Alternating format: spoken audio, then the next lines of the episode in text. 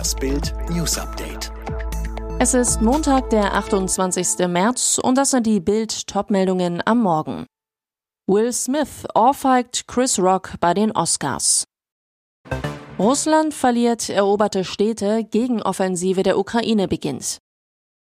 SPD-Triumph im Saarland, Debakel für die CDU.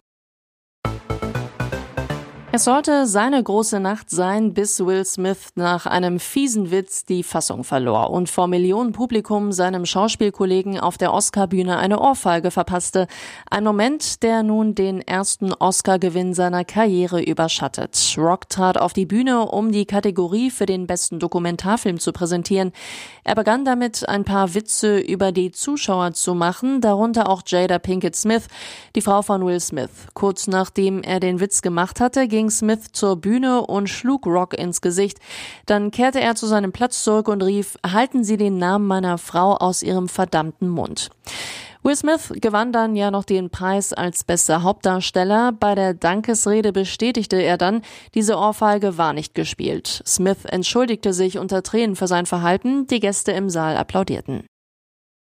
An immer mehr Orten der Ukraine wird gerade ein Albtraum des Kreml-Despoten Wladimir Putin wahr. Nachdem ukrainische Truppen den russischen Vormarsch bereits vor zwei Wochen vielerorts zum Stillstand gebracht hatten, geht die Regierung von Präsident Volodymyr Zelensky jetzt zur Gegenoffensive über. Fakt ist, binnen 24 Stunden befreiten ukrainische Soldaten am Wochenende fünf Orte, die zuvor unter Putins Herrschaft gefallen waren. Hunderte Russen wurden bei diesen Angriffen getötet, verletzt oder gefangen genommen. Im Süden rückten ukrainische Verbände auf die von den Russen besetzte Provinzhauptstadt Cherson vor. In der Region Sumi östlich von Kiew befreiten die ukrainischen Truppen am Samstag eine 20.000 Einwohnerstadt, die Russland schon am ersten Kriegstag unter seine Kontrolle gebracht hatte. Bilder zeigten den schwer beschädigten Bahnhof im Zentrum der Stadt unter ukrainischer Kontrolle. Berichten zufolge sind einzelne ukrainische Einheiten von dem Ort sogar bis an die Grenze zu Russland vorgedrungen. Diese Vermutung hatte Beobachter schon lange umgetrieben und die Hinweise mehren sich. Der ukrainische Geheimdienst wirft Kreml-Diktator Wladimir Putin vor, die Ukraine in ein Nord- und Südkorea spalten zu wollen. Klartext, weil Putins Kriegspläne gescheitert sind, versucht er nun, das Land zu teilen.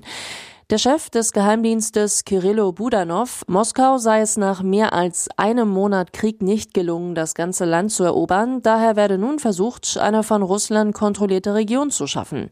Heißt, nach dem gescheiterten Plan A, die vollständige Eroberung der Ukraine, könnte nun Plan B greifen, die Teileroberung und Konstituierung eroberter ostukrainischer Gebiete, um den Landweg vom russischen Festland auf die Krim-Halbinsel zumindest zu behalten. Sollte das gelingen, könnte der Kreml-Diktator das als Erfolg seiner Sonderoperation in der Ukraine verkaufen, trotz militärischer Niederlagen in anderen Gebieten. Dazu passt auch der militärische Fokus der Russen auf Mariupol. Die SPD triumphiert, die regierende CDU muss erdrutschartige Verluste hinnehmen. Das ist das vorläufige Endergebnis der Landtagswahl im Saarland. Mehr als 22 Jahre war das Land fest in CDU-Hand. Peter Müller, Annegret Kramp-Karrenbauer und seit 2018 Tobias Hans. Doch gestern Wahlschlappe statt Fortschreiben der CDU-Erfolgsgeschichte. Amtsinhaber Hans wurde abgewählt. Die CDU bekam nur 28,5 Prozent der Stimmen. Ein Absturz von 12,2 Prozentpunkten im Vergleich zum Wahlergebnis von 2017. Wahlgewinner die SPD um Spitzenkandidatin Anke Rehlinger. Sie bekam 43,5 Prozent der Stimmen, 13,9 Prozentpunkte mehr als bei der Wahl 2017. Eine Zitterpartie wurde der Abend für die kleineren Parteien.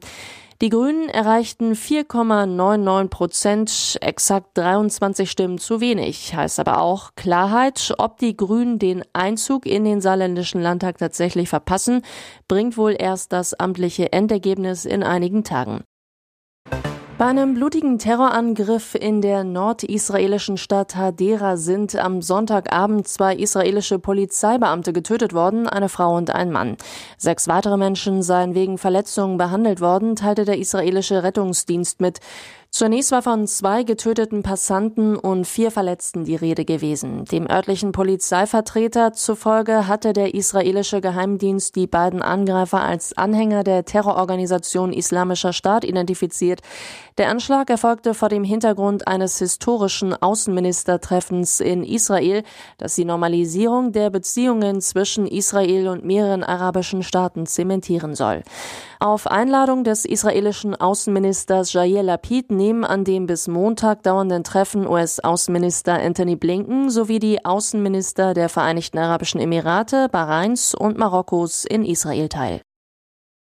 Gegen Israel konnte Timo Werner mal wieder strahlen, traf nach ein paar Fehlversuchen doch noch zum 2 zu 0 Endstand. Aber muss er Chelsea verlassen, um in Katar zu spielen? Seine Situation in London bleibt sportlich frustrierend. In der Premier League kommt er gerade mal auf 14 Saisonspiele und ein mickriges Tor. Deshalb macht Bundestrainer Hansi Flick nun sanften Wechseldruck auf Werner und auf Julian Draxler, der in Paris meist auf der Bank sitzt. Die Spieler müssen selber Verantwortung übernehmen, einschätzen lernen, was für ihre Zukunft am besten ist. Da führen wir natürlich auch Gespräche drüber. Wenn sie Rat wollen, dann ist man für sie da. Die Situation ist bei beiden nicht zufriedenstellend. PSG-Reservist Draxler hat die Zeichen schon verstanden. Die Situation ist nicht einfach im Club. Ich brauche Rhythmus. Ich muss mehr Spielpraxis haben in Richtung WM. Ich muss im Sommer sehen, was passiert. Alle weiteren News und die neuesten Entwicklungen zu den Top-Themen gibt's jetzt und rund um die Uhr online auf Bild.de.